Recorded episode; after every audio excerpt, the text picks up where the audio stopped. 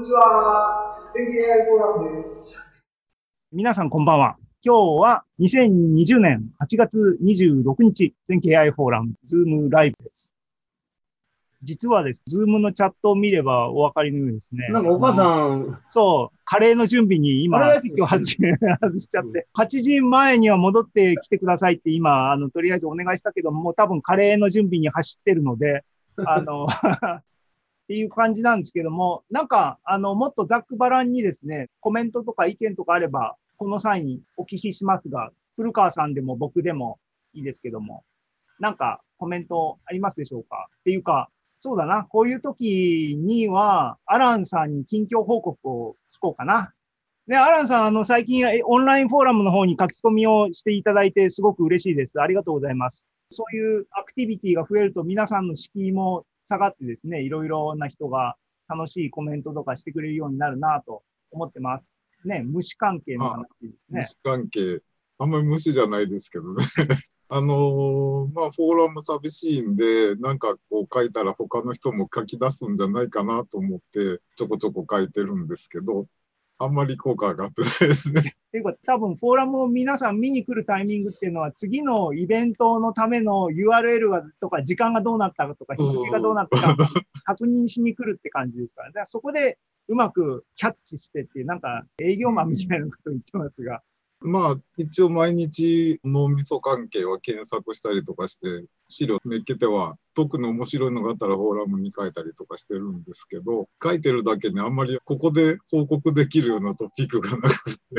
でも情報共有はね、していただければ、それが取っかかりになってっていう感じでね、広がる、広げるためにみんなが集ってるっていう感じなので、一回ね、衝突が衝突を生むような連鎖を起こして、なんか面白いことが起きればいいなっていうのは期待してることですけどもね。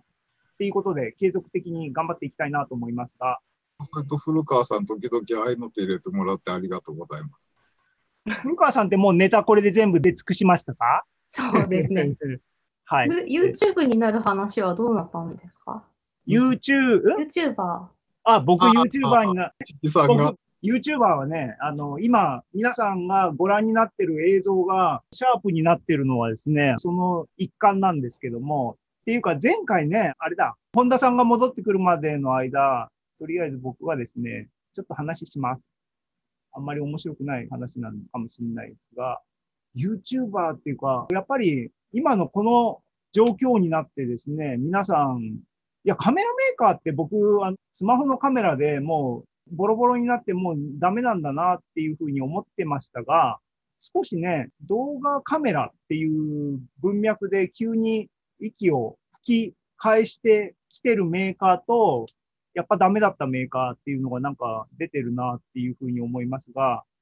僕はね、YouTube をやっぱり見る機会が増えてですね、情報発信のチャンネルとして、やっぱりビデオで伝わるものがあるのは確実にあると思うし、特にあのね、米田さんとあの始まる前にちょっと喋ってたピアノっていうか楽器とかは、ビデオとかがある前は、本とかはあるんで、本を一生懸命開いて読んだりしても、実際に書かれてるものをどう動かすんだっていうか、手をどう動かすんだとかっていうのはわからない部分で、先生について習う必要があったりしたっていうのが、ビデオがあることによって、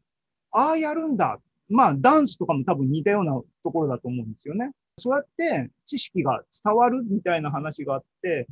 いや、YouTube は、YouTube っていうかビデオでのコミュニケーションの文化っていうのは僕は面白い。で、僕自身が AI を今回、この全景 AI フォーラムをそもそも3年前か2年前かやりたいと思ったのは、ビデオのおかげですから、YouTube のおかげで、ジェレミー・ハワードのビデオを見て、すべてそこで吸収できたわけで、こういうことを金沢でやりたいと思ったのがあれなんですけどもね。そうやって YouTube 結構見てるんですけども、そうすると、まあ、一時期の小学生がなりたい職業の第一位になった YouTuber ですから、若い人たちもたくさんコンテンツクリエイターとしてですね、わーっとやってるんですが、で、まあまあ、慣れてくるといろいろいい面、悪い面見えてきてですね、テレビ的にっていうか、アテンション思考の言い方悪く言うと、炎上でビューを稼いでみたいな戦略を取る人はまあ出ますよね。そうすると SN 比がね、シグナルスノイズレシオはやっぱり落ちてきて良くないなと思ったりするんですが、っていう話じゃないんだ。先月僕は思ったのは、なんでああいう若者からおじさんまでね、あの YouTuber っていう人種はですね、なんであんな金があるんだっていう。のが、僕のビデオでなんか YouTuber になりたいと思った時にですね、カメラをやっぱりきちんと買った方がいいと思って調べたんですけども、ここに書いてあるようにね、40万、50万の話をですね、平然としてる人たちは、あれは何なんだろうなと思って、でですね、ここに Vlog 用のっていうビデオにフォーカスしたカメラ。だからコロナによってですね、ソニーがやっぱりすごくうまいこと乗ってるっていうか、まあまあソニーはこうなる前からカメラにすごい力を入れていて、ゼロの、ゼロじゃなかったんだと思うんだけども、既存のカメラメーカーに対してドーンとシェアをですね、広げてきてすごいなっていうところはあるんですけども、で、かつ今のこのご時世でさらにうまいこと戦略的にやってきたなと思っているんですが、ここにね、ソニーとパナソニックですね、ルミックスが10万あたりでですね、ビデオ、Vlog、YouTuber 向けのカメラを出すっていうんで、10万はきついなと思って、でも10万円給付金とか来ましたけどね、10万円きついなと思って、そんなん出せないよ。でもみんな10万がエントリーレベルなんですよ、ビデオカメラっていうのは。ありえないなと思って、今ここに買ったのはですね、いろいろ書きましたけども、6年落ちのですね、6年前の YouTuber がすげえすげえって言ったカメラをやっとでもそれも新品で買えたんで、僕はハッピーなんですけども、だからデッドストックなんですかね。誰かがこうキープしてたカメラを、ルミックスのカメラで、一応 4K のビデオまで撮れるっていう触れ込みのもので、そうしてみるとこの辺のですね、今回発売された Vlog 用のカメラっていうのは、やっぱりエントリーレベルっていうだけあってですね、ちょっとおもちゃ的なのかなと。で僕は7万円かかったんですけど、7万円で買った6年落ちのやつは、6年前のフラッグシップなんで、いや、これはいい買い物をしたなと。ただまあね、道具は道具なんで、これをどう使うのかっていうのは使い手にかかってるし、コンテンツの中身が大事である。あのね、炎上みたいなビューを稼ぐっていうセンスじゃない。あ、これは全景 AI フォーラムについても僕は思ってることなんだけどもっていう、なんかつまんない話、AI と関係ない話をしてるんで、っていうことで、YouTuber になりたい路線はですね、僕はまだ古川さんの質問に対する答えね、あの、継続中っていうか、捨ててなくて、でも、ネタが大事でね、ガジェット紹介の YouTuber とかはもう時代じゃないと思ってて、AI の情報をこういうふうに伝えるっていうのは一つ面白い話だと思ってるし、そういう意味で AI フォーラムもやってますが、YouTube だけじゃなくて、ポッドキャストみたいなね、いろんなチャンネルで、リモートの人たちと繋がっていってなんかやるみたいな風なのが、やっぱり面白いと、僕は今更ながらに思っていて、大体が僕は今までの人生、個人主義的な思考でずっと生きてきたんだけども、やっぱり人と人とのつながりが いろんな物事を起こす起爆剤になってるんだと思い立って AI フォーラムに一生懸命やってますけども、ね、古川さんも YouTuber になりますか？なりませんか？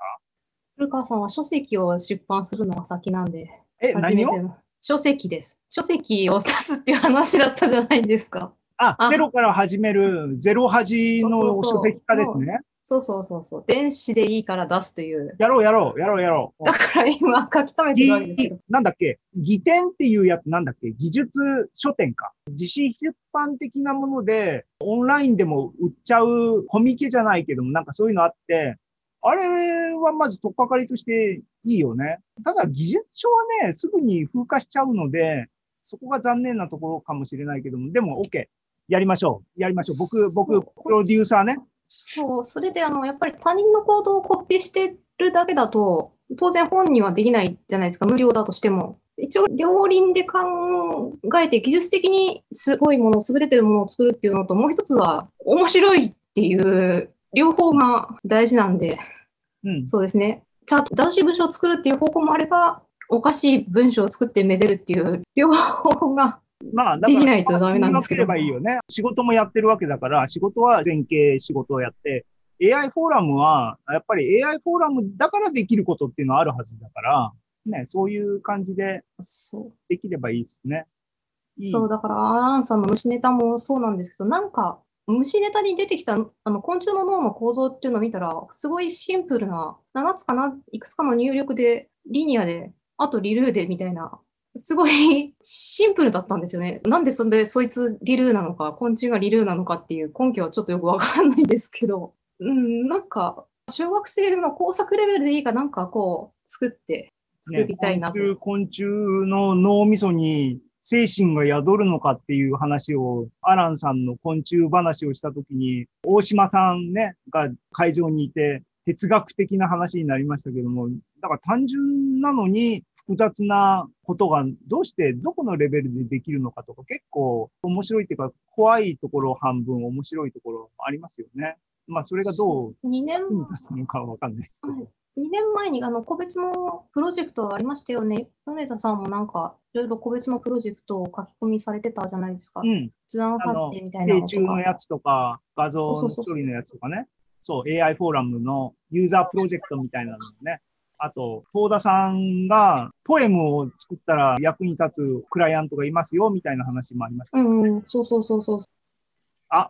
お母さん戻ってきた。はい。あのーすごい苦しい松つなぎを今ずっと繰り返してたところで、ほっとしてます。ああ、小田さん登場。はい。